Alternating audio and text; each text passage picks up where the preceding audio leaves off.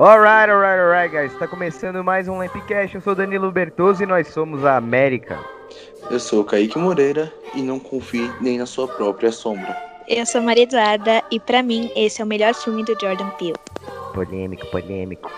Bom, hoje a gente está aqui reunido para falar de Nós, o novo filme do Jordan Peele, o diretor de Corra, que em 2017 veio aí com tudo na, no gênero do horror. E hoje a gente vai falar dessa nova obra dele, que muitos não entenderam, muitos entenderam, tem diversas interpretações. Então depois da vinheta, vamos aí para. Eu ia falar cor. Vamos aí para nós. Então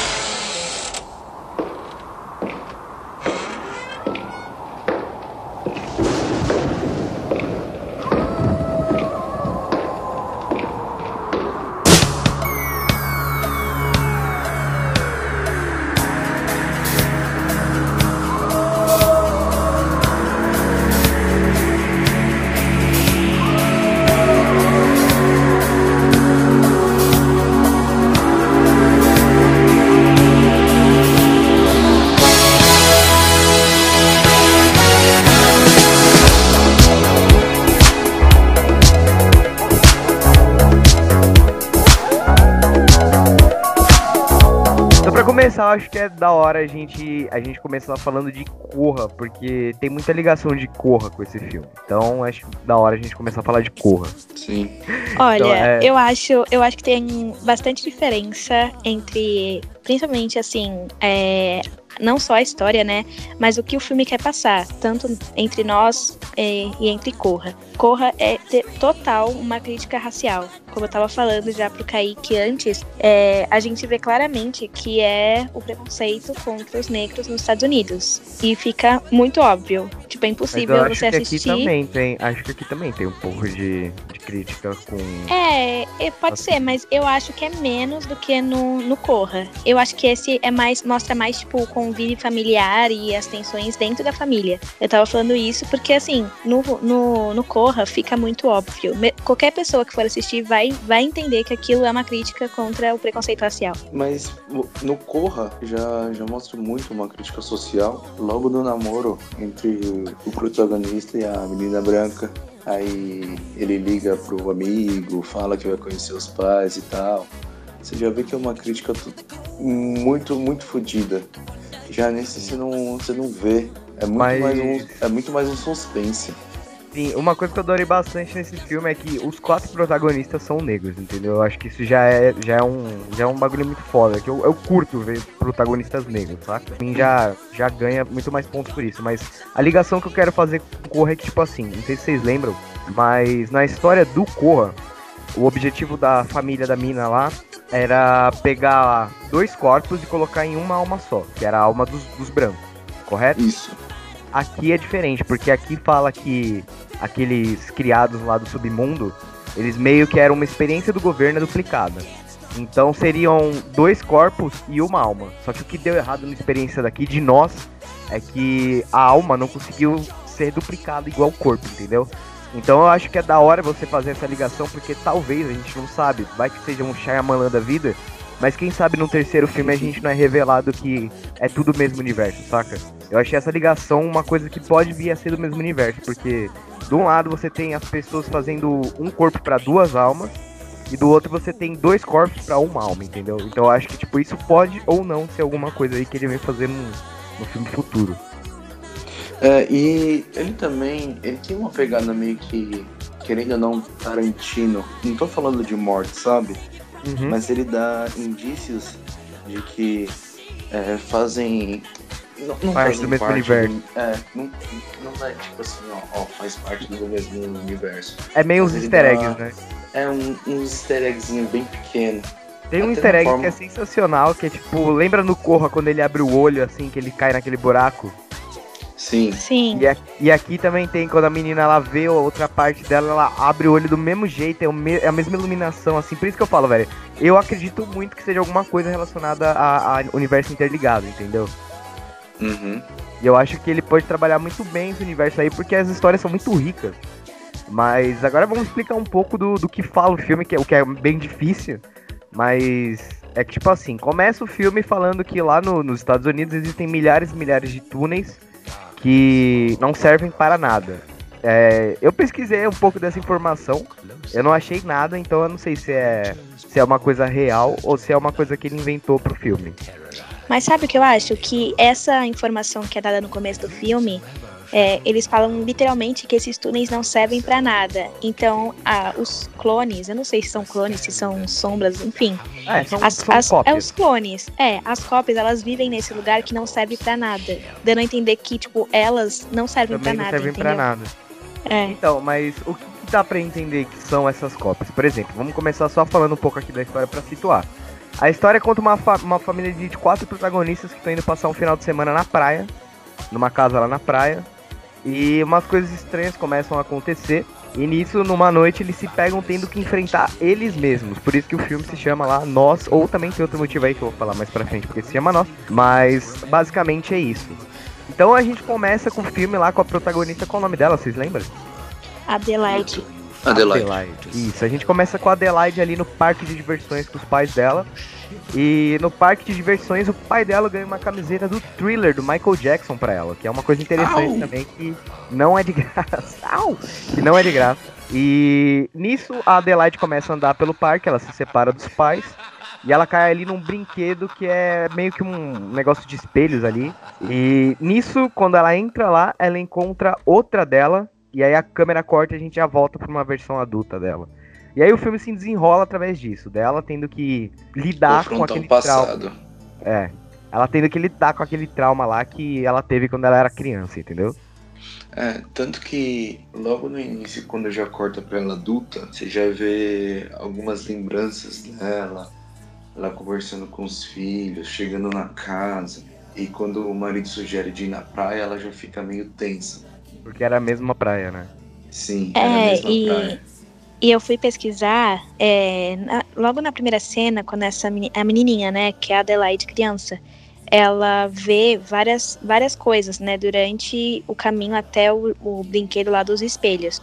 Que Uhum. inclusive essas, essas partes que ela vê, né, essas, essas situações que ela presencia são muito importantes depois pro plot twist da, do filme.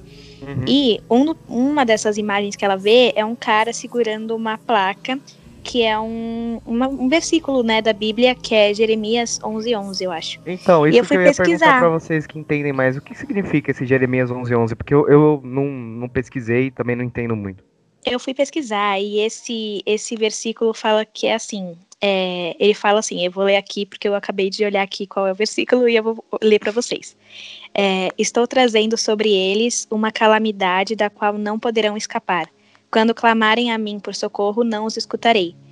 E também o 11 tem um significado muito forte, né? Para mitologia, para Bíblia, enfim, tem para várias é, várias religiões tratam o número 11 como o bem e o mal, porque são dois números iguais. E eles falam que é o tipo a- a- o bem e o mal que estão juntos, são iguais e cabe a você escolher qual caminho você quer seguir, entendeu? E Uhum. isso é, eu acho que é um, um negócio muito assim. É, é muito importante pro filme, porque no caso as pessoas são iguais e uma é boa e a outra é má, né? No filme. Então, Sim, e também no, durante o filme, quando as sombras é, resolvem brincar com, com a família e o filho, o filho mais novo da Adelaide consegue se livrar e encontra a mãe, eles olham pro relógio, tá marcando Tá 11 e 11 11. 11 11. Então, mas vocês diriam que as pessoas que estão lá no submundo, esses, esses clones, eles são do mal? Porque para pra pensar, eles são um experimento do governo que que sempre foram a margem da sociedade, tipo, isso é mais ou menos uma alegoria as pessoas que vão para os Estados Unidos, que tentam, pode ser uma alegoria a negros também, uma alegoria a migrantes, mas é uma, é uma alegoria das pessoas que, que elas estão ali no submundo dos Estados Unidos e por mais que elas tentem, tentem, tentem dar a volta por cima, elas são sempre marginalizadas pela sociedade, entendeu? Mesmo que elas tenham visto, mesmo que elas tenham isso, tem aquilo. É, sempre vai ser mais difícil pro cara que vem de fora tentar conseguir a vida no grande Estados Unidos, que é o símbolo da liberdade, da vitória, do que pro cara que tá lá dentro dos Estados Unidos e ele, ele tem essa chance e não aproveita. Tanto que esse, essa conexão, o diretor ele faz muito bem, que quando eles estão indo pra praia, eles têm um privilégio ali, uma puta casa bonita, com, com grama e tudo mais, e uma praia chique, e sempre você vê que o pai da família ele quer muito mais do que ele tem. Por exemplo, o, a grama do vizinho é sempre mais verde para ele. Então o amigo dele tem um carro melhor que o dele, o amigo dele tem uma casa mais tecnológica que a dele, a família do amigo dele é muito mais bem resolvida, a esposa dele quer fazer plástica mesmo já sendo uma pessoa bonita, entendeu? E ela ainda fala, é, eu fiz isso só para retocar um pouquinho, porque né, a gente não quer ir ficando pior a cada dia. Então, e eu acho e isso uma alegoria. faz uma crítica também a Adelaide, fala assim, ah, tipo, ela fala que deu uma esticada, mas também dá uma cutucadinha nela, falando assim, ah, mas eu não tô falando pra você esticar também, tá bom, É, amiga? entendeu? É meio que. É, é exatamente isso. É a marginalizada, é a marginalização daqueles que são. que são desfavorecidos, por exemplo. A gente sabe que existe muito preconceito no mundo. Não é racismo a gente virar e falar que o negro é marginalizado no mundo, sim, entendeu? Então. É meio que uma alegoria isso. E é por isso que eu não considero essas pessoas vilãs do filme. Eu acho que os verdadeiros vilãs são as pessoas que estão lá em cima, entendeu? Não as pessoas que estão lá embaixo. É, eu acho que eles não. Não é que eles são vilões, eles estão buscando a justiça. Eles acham que eles também têm direito a tudo que os outros têm. É o que você disse. Mas é que no caso, eles escolheram buscar essa justiça por uma coisa ruim, né? Matando o resto. Então, eles são vilões, mas, tipo, a motivação deles não é uma motivação, tipo, barata, sabe? Eles estão buscando a justiça e ter uma vida que eles merecem, assim como todo mundo tem. Outra coisa que é interessante é, que no começo do filme, a gente tem a abertura, além da mensagem ali dos túneis, a gente vê a, Adelaide pequena vendo que ia ter aquele. Qual é o nome? Vocês lembram da, daquela ação que eles iam dar a mão para. É, Hands Across Across America. America. isso. E eles, ela tava vendo ali o Hands Across the America, que foi um evento real nos Estados Unidos em que as pessoas davam a mão pela América inteira. E ela queria fazer parte daquilo, tanto que a gente vê, mas ela não pôde fazer parte daquilo. Também é uma crítica ali aos negros que não são inclusos e tudo mais, a família perfeita, os não marginalizados. Mas a gente, isso já é um ponto importante porque no final o que eles criam é o Hands Across America, só que das pessoas marginalizadas, entendeu? Sim, é, No, no começo também, quando eles logo encontram a família e tal, eles começam um diálogo. A, a sombra da Adelaide, ela fala que enquanto ela comia, ela comia poeira, é, ela deu a luz à filha, ela teve ajuda, ela não teve, ela teve que dar a luz sozinha. Então você vê que eles sofrem muito mais do que própria Adelaide. Só que aí, pela sua sofrência, por ser sempre discriminados, eles resolvem se vingar. Uhum. E a melhor forma de se vingar na, na maneira deles é, tipo, sair matando. Mostrar que eles estão no comando e eles podem ser bem melhores. E pra eles quem sofrerem tá lá em cima. eles sofrerem, né? sofreram, né? É, sim, eles querem mostrar. A gente é bem melhor. A gente merece muito mais estar aqui em cima do que vocês. Sim, sim. E é uma coisa interessante porque, tipo assim, no final do filme é revelado que quando a Adelaide criança encontrou a outra Adelaide, elas trocaram de lugar. Então, isso também é uma coisa que eu queria comentar que ela tava com a camiseta do Thriller e a Adelaide que tava no submundo tava com a camiseta do Hands Across the America. E no Thriller, não sei se vocês lembram, mas no final o plot do Thriller é descobrir que o Michael Jackson realmente era um lobisomem. E essa é uma alegoria que eu achei sensacional, que no final você descobre que ela era a pessoa do submundo. E tem ainda aquela alegoria dela dar risadinha no final, igual o Michael Jackson dá risadinha no final do Thriller também. Então, tipo, Sim. o diretor não deixou nada passar aqui. Tudo é, é- é- tudo tem um significado, entendeu? É muito, é, É. eu acho muito rico isso. E na, quando a gente assistiu o filme, eu acho que você até comentou da, comigo, falou assim, ah, é, eu percebi que era ela porque ela não sabia falar. Então, Sim. tipo, a, a menininha, quando ela trocou de lugar, ela teve que reaprender a falar. Ela tava, tipo, num mundo que ela nunca tinha visto e teve que reaprender tudo de novo. Por isso que ela não falava, não era por causa do trauma, era porque não era ela. Sim. E todos ali do sub. Então, mas é uma coisa interessante também isso aí. Foi bom você ter tocado, porque, tipo assim, todos ali do submundo, quando eles sobem, eles se comunicam igual animais, entendeu? É tipo meio que a nossa parte animal, a nossa parte, sabe? E ela era a única que conseguia falar com dificuldade, mas conseguia falar. Então dá você entender que ali naquele submundo ela foi tão maltratada que ela teve que. Ela, desaprendeu a falar, entendeu? Então, no caso, a, a menina que, entre aspas, era privilegiada, foi parar num lugar onde ela não tinha nenhum privilégio e ela mesma se voltou contra, porque ela que montou toda a revolução. Ela Sim. mesma se voltou contra o mundo em que ela vivia. Tipo, é muito Sim. louco pensar isso. E é da hora que você pensa assim, ela se revoltou duas vezes, porque a primeira vez o submundo ali se revoltou e conseguiu jogar ela para lá. E na segunda vez, ela se revoltou para tentar matar o submundo, mas não conseguiu, entendeu? Sim. E, e também uma coisa que ela comenta com, com a Adelaide das Sombras, que graças a ela ela aprendeu a dançar. Sim, sim. Então, Esse tipo, é um tipo, ponto. Pode ela falar, pode tem, falar. ela tem influência de tudo, de tudo que ela fazia. Ou seja, é, o que ela, o que a Adelaide fazia aqui no, no mundo de cima afetava ela e ela via que era totalmente errado, que ela queria Não, corrigir. eles, eles estão totalmente conectados, né? Tipo, todos eles, é. não só Exceto a sombra ela. da Adelaide. Exceto ela, é. porque é o que ela explica no final. É, quando a gente vê o menino ali, o, o menorzinho, abrindo os braços e indo pro fogo, o outro faz a mesma coisa, entendeu? Então eles, quando eles querem, eles estão conectados ali na, nos movimentos, mas não no pensamento. Ela é diferente, ela não estava conectada em nenhum dos dois, porque quando a Adelaide de cima dançou o balé, a Adelaide de baixo não conseguiu acompanhar os movimentos. E nisso meio que quebrou essa conexão delas, entendeu? Então por isso e que ela era a única... independentes. Sim, ela era a única que conseguia falar e, e, e tipo, se a Adelaide de cima tentasse fazer algum movimento, a Adelaide de baixo não ia corresponder, porque ela era a única que não tinha essa ligação. Velho, isso aí é muito foda.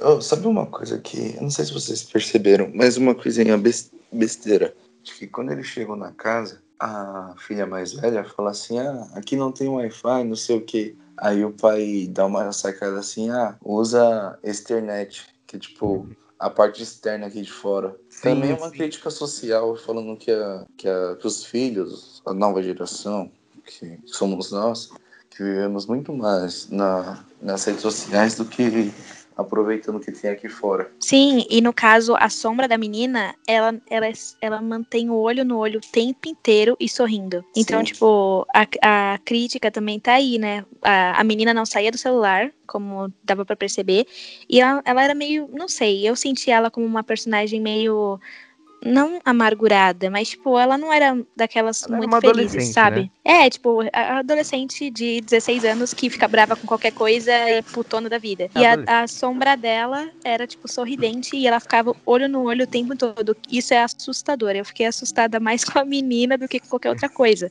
Então, eu não, eu não fiquei assustado com o filme. Eu não acho que ele tem esse negócio de, nossa, que medo, saca? Tipo, eu não fiquei assustado em nenhum momento. Eu fiquei tensa o tempo inteiro. É, foi o que é eu comentei com a Amado também. Tipo, o filme não é terror, é muito mais suspense. Sim. E, você e quer muito que mais saber o que vai acontecer no final do que. É muito tenso. Do que você ficar preocupado em tomar um susto. Sim, então isso, isso é uma coisa que me tirou um pouco do filme, sabe? Tipo, eu acho que talvez eu tenha ido com a expectativa um pouco errada. De tipo assim, eu já fui tentando entender qual que era a crítica social, entendeu? Uhum. É. E eu acho que, tipo, o diretor também reforça isso. Não, não tô falando que a culpa não é minha e é dele, mas eu acho que ele também reforça isso pelo simples motivo de. É, como o Get Out foi um filme que as pessoas não tinham noção que era uma crítica social, você já ia esperando um filme de terror mesmo. Aqui você já uhum. tem a noção que é um filme de crítica social. Então eu acho que desde o começo você já tem a crítica social e até o final, entendeu? E você perde um pouco desse elemento do, do terror. Ele mesmo tinha falado que era um filme de terror. Mas eu não, eu não consegui enxergar nada de terror ali.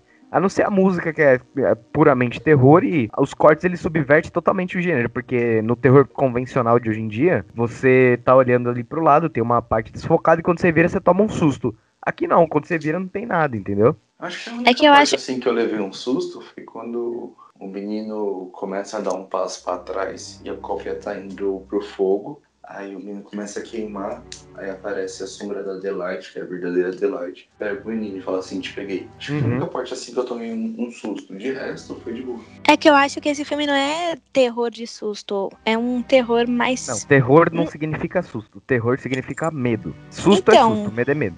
É que eu não fiquei. Não é que fiquei com medo, mas ele é perturbador, entendeu? É um negócio psicológico. Você fica pensando naquilo e, sei lá, eu fiquei meio paranoica, no caso. Não sei. Então, exemplo, talvez um, seja um, filme de, assim. Um exemplo de terror, para mim, é o Cemitério Maldito original. Que no Cemitério Maldito original tem a irmã da protagonista ali, que ela é completamente bizarra. Eu olho aquela mulher até hoje, eu fico com medo. Eu não sei se vocês já assistiram, Mas eu olho para aquela mulher e até hoje a doentinha lá eu fico com medo. Okay. Pra mim, terror é exatamente isso aí. É você ver a parada e ficar com medo. Susto é um negócio momentâneo. Por isso que filme que tem susto eu não considero filme de terror, entendeu? Terror pra mim é você levar o medo, não você tomar um susto, puta que pariu e passou, saca? Sabe um filme que eu fiquei com medo de verdade? Qual? Foi It, a Coisa. Essa Sério? nova. Esse novo. Esse Nossa, eu fiquei- morro de medo desse filme. Puta, eu acho esse filme Assim, uma aventura eu da não- hora. Eu não fiquei um- com medo, assim, mas eu fiquei com medo do, do que ia acontecer com, com as crianças, sabe? É, Não, eu fiquei com medo sei- porque eu sei tenho medo de não ia acontecer palhaço. nada com elas e tal. É, palhaço eu não tenho medo. Eu, eu sei que não ia acontecer nada com elas e tal. Mas você fica com uma expectativa, você fica com medo do que um suspense. Uhum. Esse filme eu levo muito mais pro suspense, para você é, que você quer saber o final, é, qual o motivo e tudo, do que um, um próprio terror. Sim, eu também. É por isso que eu falo que eu acho um pouco arrogante da parte do Jordan Peele já chegar e jogar as críticas assim logo no começo do filme, entendeu? Tipo, eu gostei muito do filme. Mas eu acho um pouco Sim. de arrogância você chegar e falar, então, é, já que vocês sabem que é uma crítica social, tá aqui a crítica social e o crítica social até o filme do filme, até o final do filme. Saca? Tipo, mano, Uhum. trabalha um pouco o terror ali. Eu sei que ele trabalhou muito bem, mas eu acho que tinha que ter uma, uma divisão, deixar a crítica social igual o Corra, mais pro final, mais pra metade ali do filme, saca? Desde o começo é um negócio que já foi me tirando, porque desde o começo eu- meu cérebro já tava trabalhando ali pra tentar entender o que, que era aquilo. E logo na primeira cena também, que aparece os coelhos ali, já é um negócio que deixa você pensando, porque, tipo, aparece uns 50 coelhos e só um coelho preto, entendeu? É, você não consegue entender muito, porque, tipo, logo depois da parte que elas se encontram no, no espelho, já corta pro coelho e vai abrindo a tela. Uhum. Aí você fica. Aí parte pro coelho, aparece o coelho preto e depois já parte pela adulta. E você fica sem muito entender.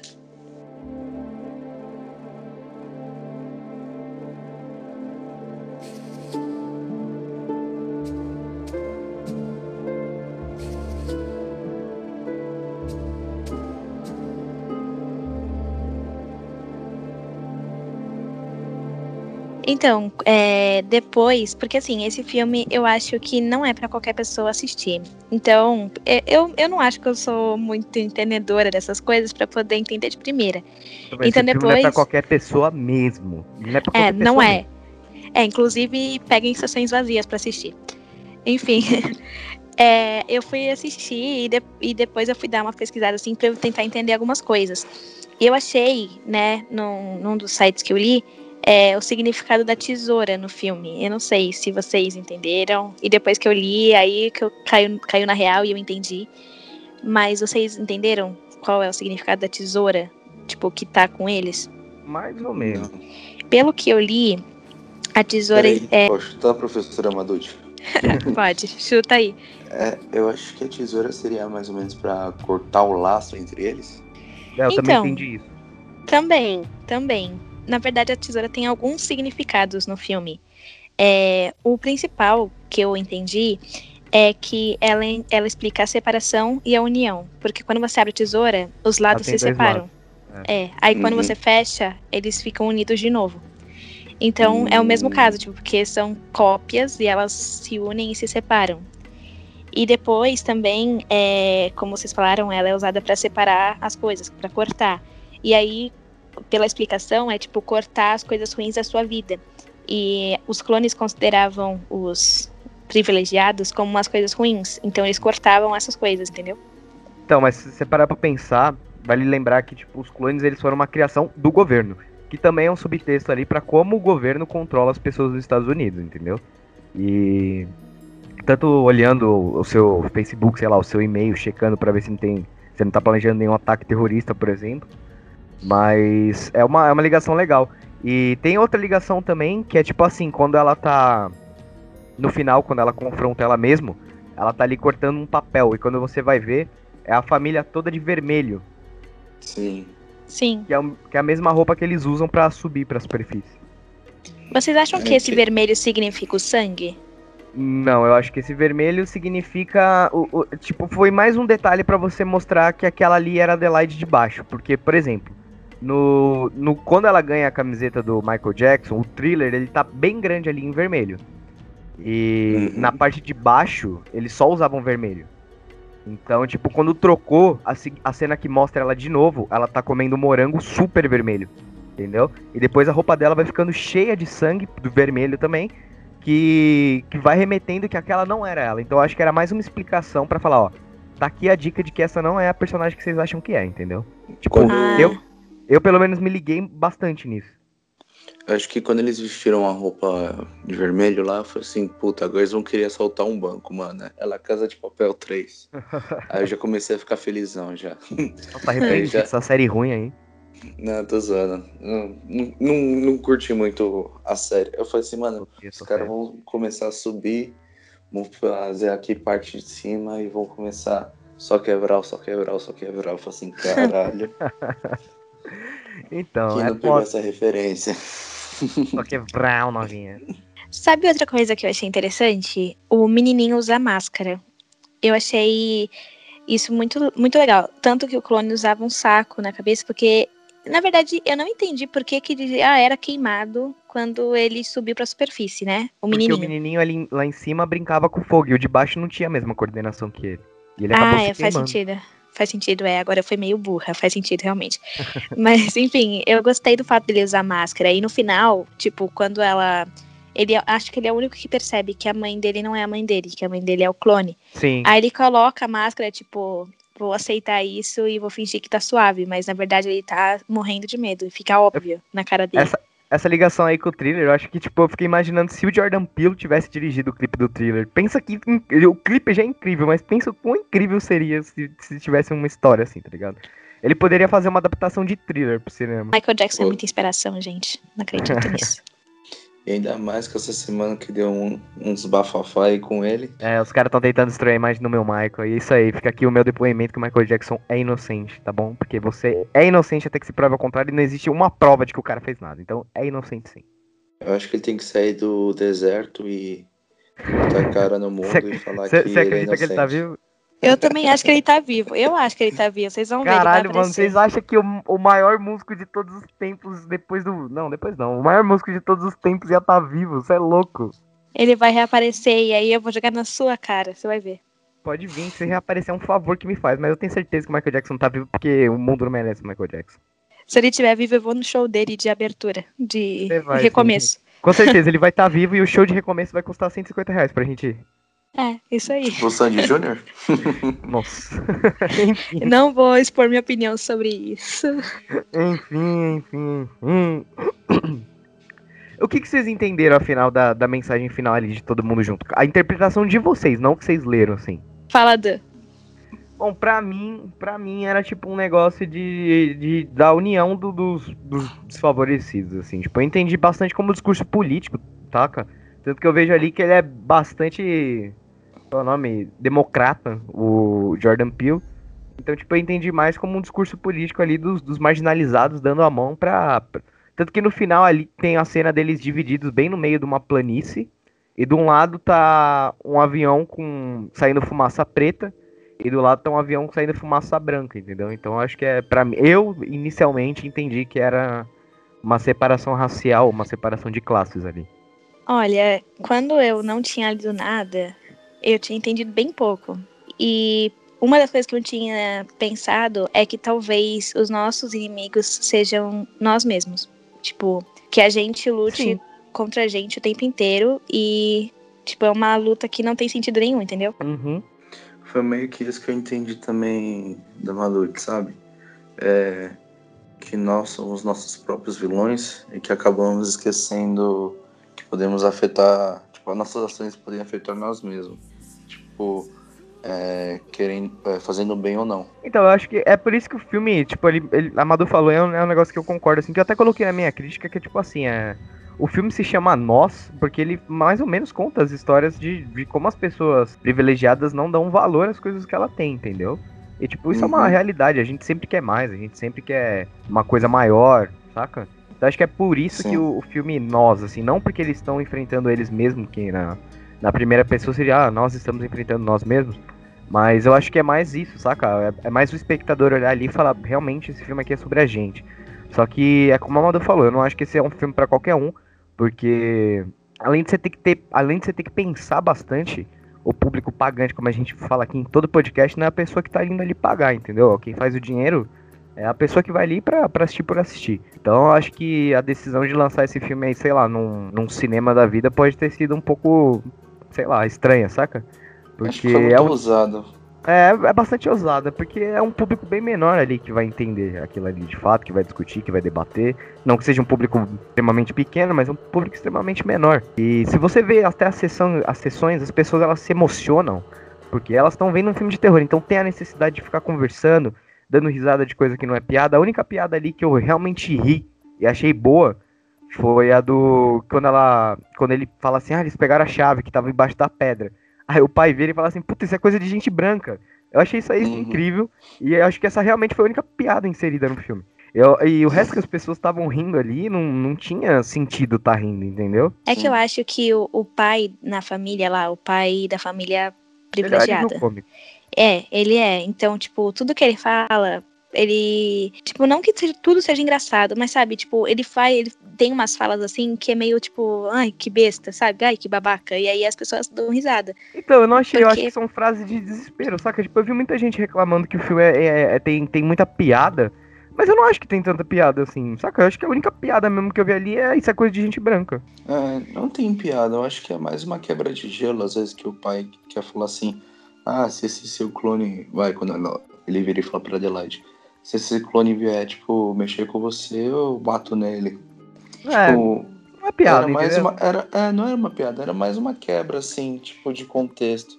É, o é tipo... Era o pai querendo ajudar a, a mulher, a, a mulher a, a se, a, tipo, não ficar pensando no passado, não querer ficar relembrando isso. Sim, e vai lembrar que eles dois fizeram triste. Pantera Negra, né? Ele Sim. fez o um Baco e ela é a mina do Pantera Negra lá. Não, e, e, tipo, também tem uma parte, logo no comecinho, quando os clones lá chegam na casa, ele fala, não, se você quiser levar o barco, pode levar o barco. Tipo, não é engraçado, mas sabe, tipo, dá um, um alívio, não, como vocês falaram, né? Não tem alívio nisso aí, ele só fala, é um momento de desespero, tem uma pessoa ali que tá te fazendo mal. Você vira e fala, mano, eu não tenho nada aqui, se você quiser levar minha carteira, leva minha carteira, meu celular e meu barco, talvez seja isso que você queira levar. Entendeu? Tipo, por isso que eu não acho que é piada. E no cinema as pessoas, que engraçado. Tipo, mano, não era engraçado, saca? Não, é que na uhum. nossa sessão eles estavam rindo de coisa que não real, não tinha nossa, nem, sério, nenhum sério, motivo para rir. A nossa sessão foi um inferno, porque o filme inteiro era pessoas rindo. Tinha uma garota que toda vez ela fazia ah! e gritava assim, saca? E. Sim. Nossa, tinha gente conversando. Nossa, foi um inferno também, o que me fez tirar bastante do filme. Mas eu, felizmente, diferente de outros filmes que eu tive essa infortuna experiência, eu consegui dar uma revitalizada nisso aí, não, não botei tanta culpa em cima do filme. Uhum. Ah, quando eu fui assistir o filme foi uma sessão tranquila até. Puta, meu sonho. Cara, e te falar, tinha poucas pessoas na sessão. Eu acho que tinham 11, 12. Sério, velho? A nossa tava lotada. Sério? A nossa tava nossa. lotada de gente imbecil. É verdade. Uhum. Eu já dei esse Aí. recado aqui, mas eu vou dar de novo. Se você vai no cinema, cala a merda da boca. O cinema é para você calar a boca, guardar o celular e desligar o celular, caralho. Cinema não é feito para você ficar com Instagram ligado e para você ficar conversando, caralho. Ou então faz, no máximo, um comentário com seu amigo. Caraca, você viu? Só isso. É, faz no ouvido, velho, tipo, você viu? Não precisa ficar falando, nossa, sai daí, sai daí. Não tinha nem momento para sair dali, entendeu? E os caras gritando. Eu fico, mano, eu fico puto com uma pessoa que não sabe pro cinema. Inclusive, o Danilo às vezes fala tão baixo no meu ouvido que eu nem escuto o comentário dele. Não, e recado pra pessoa que estava do meu lado, não é para mexer no Instagram, realmente. Ela ligou o celular no meio do filme. E ficou mexendo no Instagram. Tipo, no brilho no máximo. Nossa, que ódio. É, ô filha da puta, se tiver escutando isso, vai tomar no seu cu. Caralho. uh, só, só queria destacar duas coisas agora no final. É, o primeiro é o trailer, que o trailer não deixou escapar nada do filme. Sim. Então, tipo, o trailer deixou você muito mais confuso do que o próprio filme. Eu acho que e... o trailer ele vendeu um filme meio errado, assim, que é tipo assim, o trailer vendeu um negócio de terror, entendeu? Então eu acho que a culpa é mais do, do trailer, assim, das pessoas que e falar, ah, é terror, eu vou gritar, fazer os sustos, escândalo que for. Do que. É lógico que a culpa é da má educação das pessoas, mas o trailer também vendeu um filme errado, vendeu um filme mais zoeiro. E. Outra coisa também, eu acho que o marketing foi muito bom desse filme, porque não entregou nada e os posters, tudo a divulgação desse filme é tudo muito bonito, saca? Sim. A, a fotografia do, do filme é bonita. Sim, sim. Eu, eu acho incrível que, tipo assim, teve um momento ali que a câmera tava girando e tal, que eu me peguei com o pescoço acompanhando, assim, a câmera. E quando eu fui ver, eu falei, caramba, eu tô acompanhando aqui com o pescoço. E eu acho isso aí um negócio bem, bem incrível. E outra coisa que eu quero elogiar muito aqui é a atuação da Lupita Nyong'o, que essa mulher é um monstro na atuação, entendeu? Ela já tem o Oscar ali pelo 12 anos de escravidão, mas ela poderia muito ganhar um Oscar por esse filme, porque a atuação dela é incrível. Sim, ela não deixa escapar nada. Velho, é, é sensacional quando você olha, ela consegue te aterrorizar com o olhar, ela consegue te passar medo, de, tipo, mostrar que a personagem está com medo com o olhar o desespero dela. É tudo, tudo, tudo, tudo com o olhar, entendeu? Tipo, ela não precisa falar. E quando ela fala, ela só reforça aquele negócio, entendeu? Sim, meu, você, você acaba se envolvendo com ela. Você, você, você acaba acreditando no drama que ela tá passando, sabe? Sim, é incrível, velho. Diferente do marido do. que é o Gabe, você vê que é um pouco forçado ele. Eu não achei, eu, gostei, eu achei ele um dos melhores personagens, assim, depois dela. Eu gostei bastante da atuação dele, porque eu gosto do ator e eu acho uhum. que a uhum. atuação dele ali tava na, na medida, saca? Eu gostei eu da menina. A atuação que mais me incomodou também. foi a da. Que aliás é um, é uma, é um easter egg aqui. Mas vocês sabiam que a menina que faz as gêmeas ali é a, é a Emma do Friends? Não. Mentira, sério? É, é a Emma, sério? velho. Gente, é, a bebezinha que fazia a Emma é a menina lá. Nossa, Pô. ela é muito inútil no filme, na real. Então, a atuação a, da pessoa que eu menos. que eu, que eu, que eu mais gostava assim na, no, na série de Friends é. Não, não que a Emma seja um personagem foda, mas um dos personagens de Friends é o que menos é o que pior atua, assim, pra mim, que é a Gêmeos e a mina do The Handmaid's Tale também, que faz a mãe ali, eu não, não gostei muito. Uhum. E outra coisa que eu, que eu também, assim, eu não sei se foi uma mensagem ou coisa da minha cabeça, mas o que que sempre acontece? Tipo, já é paródia e sempre acontece nos filmes de terror. Como assim?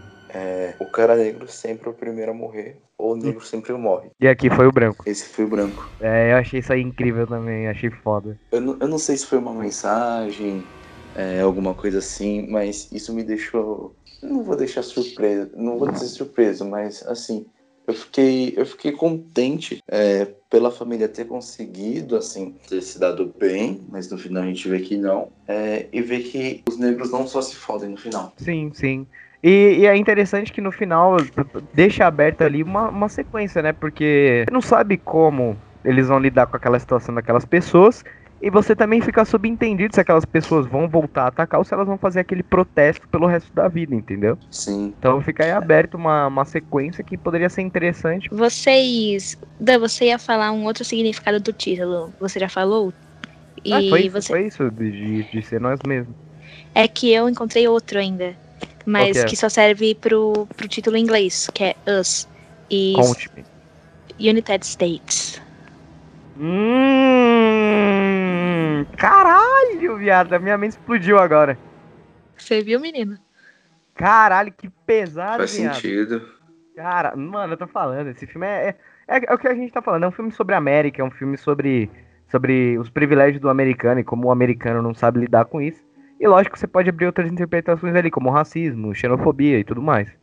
Mas eu achei uma, uma, uma puta obra, entendeu? Eu, acho que é um dos melhores filmes do Jordan Peele mesmo, que a Amado falou. Eu prefiro o Corra, porque eu acho o Corra menos pretencioso. Eu acho que ele, ele entrega mais o objetivo dele. Mas eu adorei esse filme, eu acho que também tá, tá entre os melhores aí dele.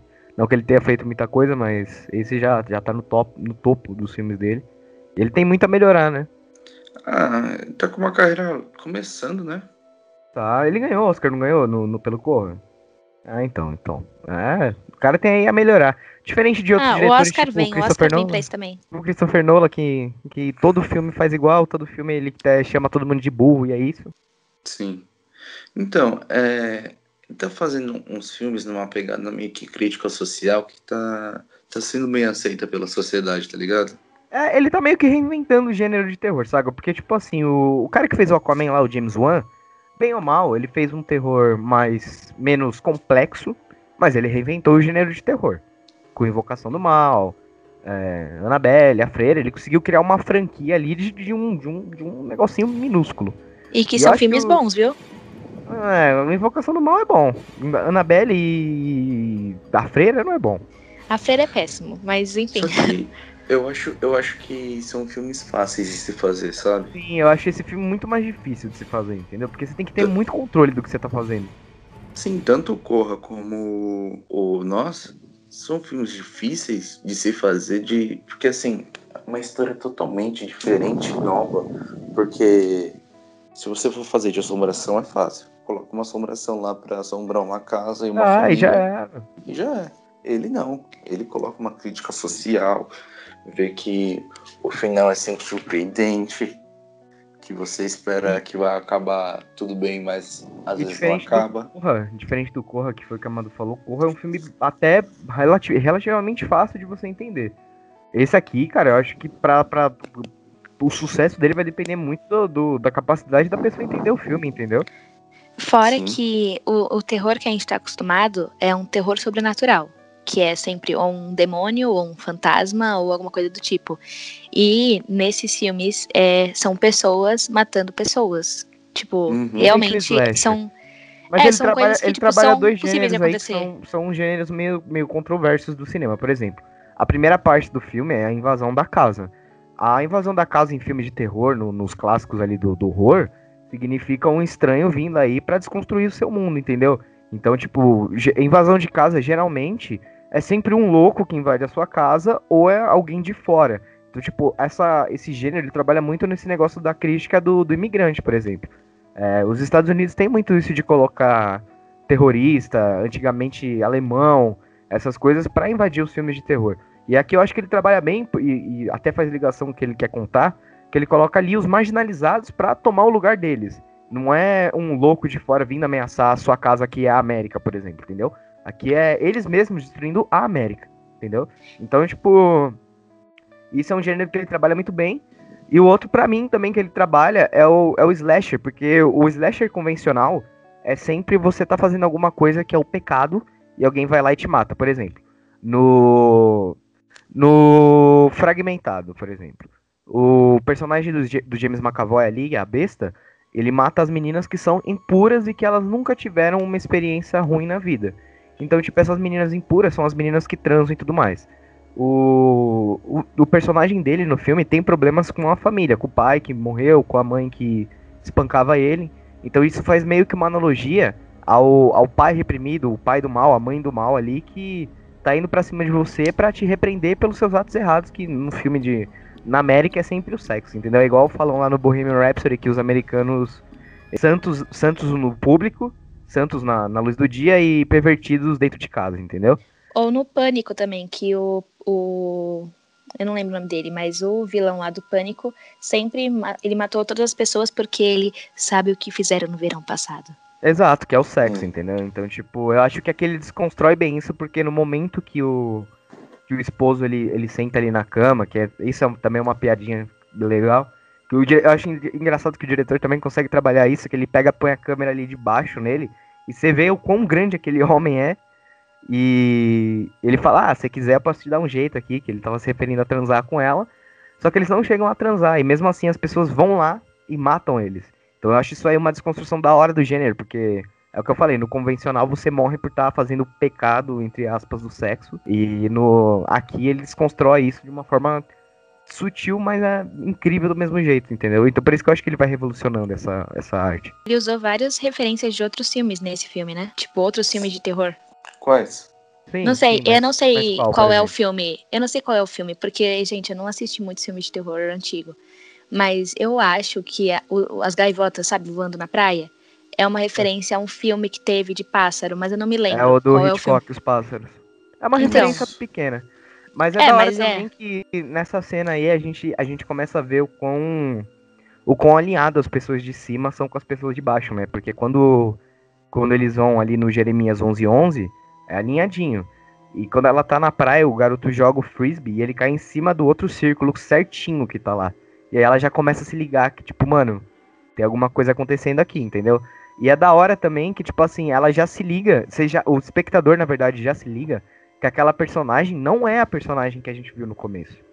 É, e eu achei, eu achei assim, a cena que ela que ela descobre assim que ela que ela tá lá no, no mundo entre aspas mundo inferior lá e ela tipo lembra que ela andou no corredor aí ela viu a- aquele casal jogando pedra papel e tesoura e tal Sim, Eu achei essa cena- era uma coisa totalmente mais bizarra, né? sim mas eu Ah. achei essa cena muito incrível sério eu, eu fiquei chocada assim é uma cena que me deixou não incomodada, mas é um negócio que me. Não sei. Pra mim é uma das melhores cenas, porque é um negócio muito chocante, eu acho a palavra. O lado Mas eu achei de foda baixo essa é cena. todo bizarro. O lado de baixo é todo bizarro. É, o e outro da dando comida que- na boca da mina, é muito É, esquisito. e eles comendo coelho, é, é bizarro. É. E, e é da hora também que, que é eles andam e se comunicam também. Sim, eles, eles, eles, eles, eles meio que gritam, né, pra se comunicar. Uhum. É horrível. É pesado, É. eu acho bem, bem pesado, bem pesado mesmo. E a violência nesse filme também é muito, muito, muito explícita. Eu acho que ele, ele é mais 18, né? Não, acho que não. Acho que é Não, 16. Acho que, acho que é Ah, 16. no Brasil é 16, mas lá fora eu acho que ele é mais 18, né? É, não sei. Pode ser.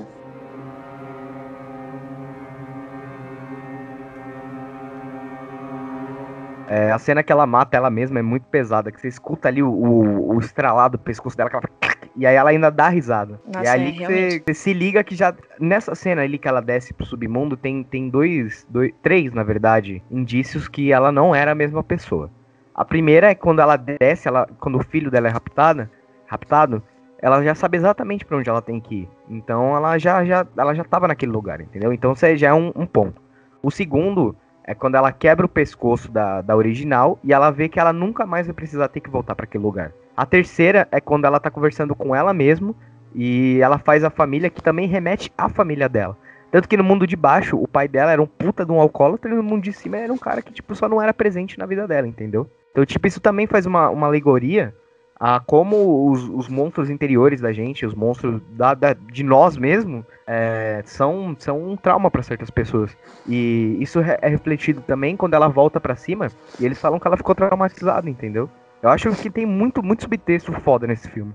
Ah, É. eu achei ele top mesmo. Sim, e uma coisa que. A última coisa também que eu queria falar é do próprio diretor, que ele é, ele é muito mais envolvido em comédia Uhum. do que próprio drama e terror. E ele fazia o Key and Peele, né, a série de comédia. Sim, sim. Ele sempre foi muito mais destacado na área de comédia do que. É, ele se descobriu, né, no terror. Ele descobriu que ele tinha outra vocação. Eu acho- Eu acho ele um dos diretores mais promissores da atualidade também. Por exemplo, eu, eu falo do Christopher Nolan de novo, porque as pessoas têm a mania de achar que o Christopher Nolan é o deus intocável, entendeu? É o cara que vai lá e, tipo, diferente do Jordan Peele, eu acho que esse é o, é o diferencial do bom e do mau diretor pra mim. O Nolan, ele pode ter uma técnica incrível.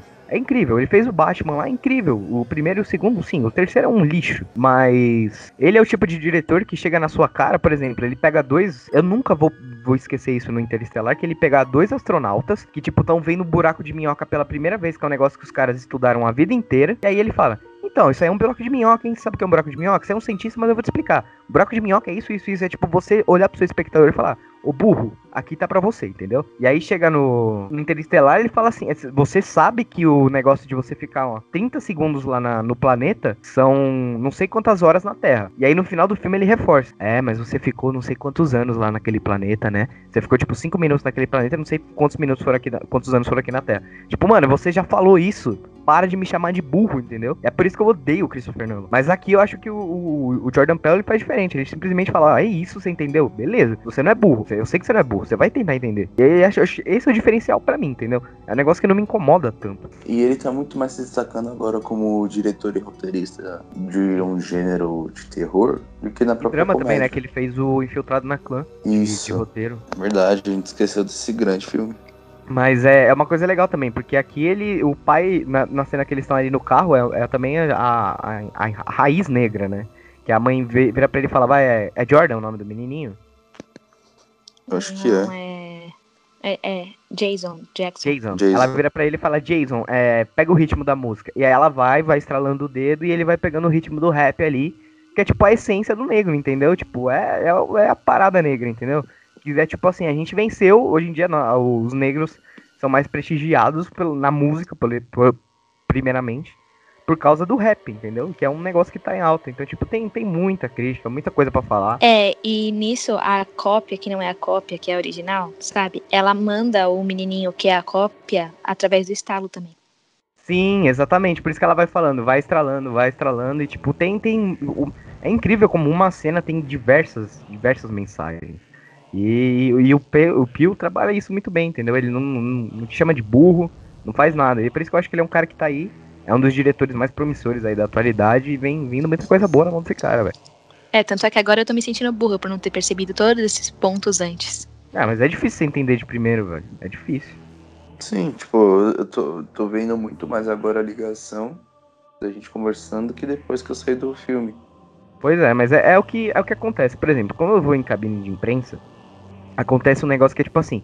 O cara, ele sai da cabine de imprensa, ele já quer influenciar todo mundo com a opinião dele, aí tipo, no corredor que você tá saindo ali da sessão do filme, o cara vira e fala assim, esse filme é sobre tal coisa, entendeu? Acontece muito aí nos blogs imbecil aí, que eu não vou citar nome.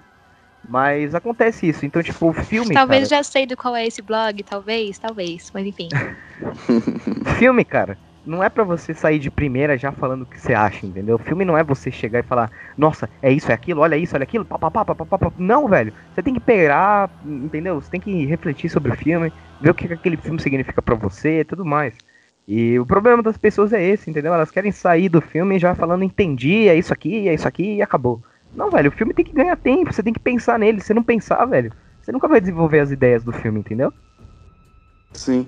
É, yeah. foi uma coisa que a gente que a gente conversou e você, Vida. Quando eu assisti Capitã Marvel e saí falando é, tipo coisas boas do filme, que era o melhor filme, só que aí você falou assim, não, pensa um pouco. Você reflita. achou o melhor filme?